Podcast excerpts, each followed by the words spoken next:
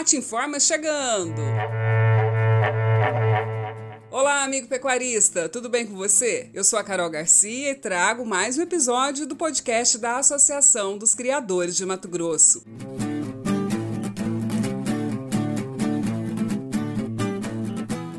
Mato Grosso registra aumento no valor da arroba produzida. Os custos operacionais do sistema de cria subiram apenas 0,24% no comparativo com o trimestre anterior.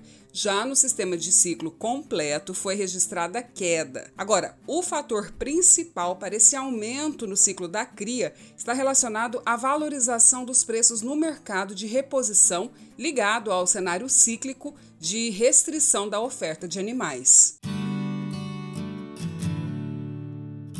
E atenção que tem novas diretrizes da febre aftosa, que foi publicada a Instrução Normativa número 48, que traz novos conceitos referentes à vigilância da febre aftosa. Hein? Entre as principais mudanças estão a permissão do ingresso de animais vacinados que são destinados para o abate e exportação em zonas livres sem vacinação.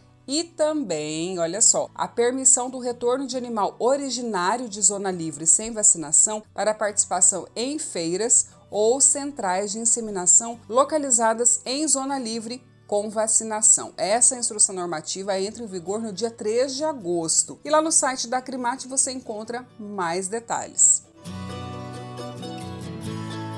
E olha só, um tema super atual. Escuta essa frase há uma evidente guerra comercial sendo desencadeada contra o Brasil, com a questão ambiental servindo como instrumento geopolítico de países concorrentes para desqualificar a nossa produção. Bem, essa afirmação é do professor Ricardo Felício, doutor em climatologia que participou da live realizada pela Acrimate na última terça-feira. Felício destacou que existe uma batalha desleal e covarde contra os nossos agricultores, principalmente os mais pobres, que são penalizados por políticas que não atendem o interesse econômico, ambiental e social daqueles que vivem da terra. Bem, para acompanhar todo o conteúdo, essa live completa, que rende uma bela discussão, rendeu uma ótima discussão, inclusive lá entre os participantes na terça-feira, você pode acessar o canal da Acrimate lá no YouTube. E agora, fique por dentro!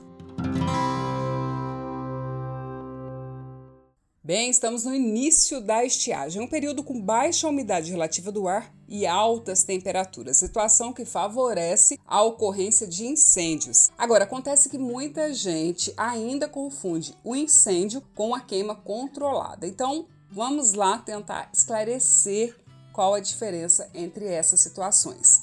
Primeiro, que a queima controlada é o uso do fogo de forma planejada, como por exemplo para a limpeza e manejo de áreas da zona rural. Essa técnica é autorizada no Brasil de forma legal. Já um incêndio é qualquer queima em área urbana ou rural sem o planejamento ou um foco específico. Inclusive, essas ações sim podem ser de caráter criminoso ou acidental. Lembrando que nas áreas urbanas as queimadas são proibidas durante todo o ano. Todo tipo de queimada está proibida pelo governo federal por 120 dias. Cuidado, porque as multas são bem altas.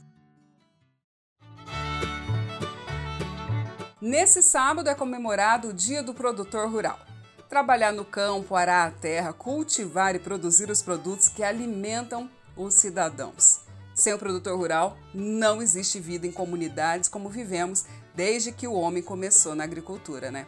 Estima-se que no Brasil a agricultura familiar é responsável por 75% dos alimentos que vão para a mesa do brasileiro.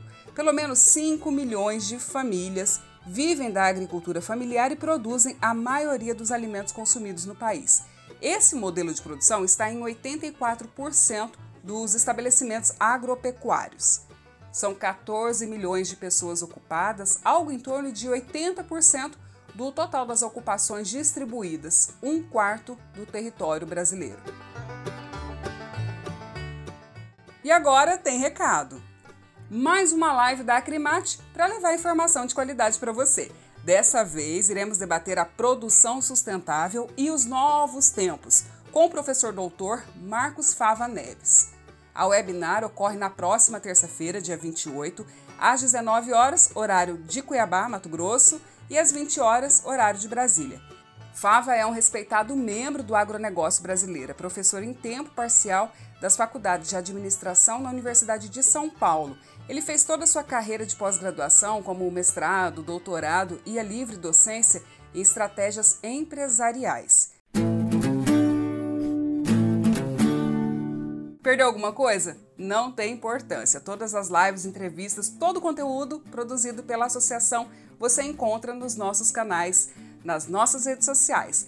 Lembrando que estamos no Facebook, no YouTube, no Instagram, no Spotify, no Twitter, além do site oficial da associação.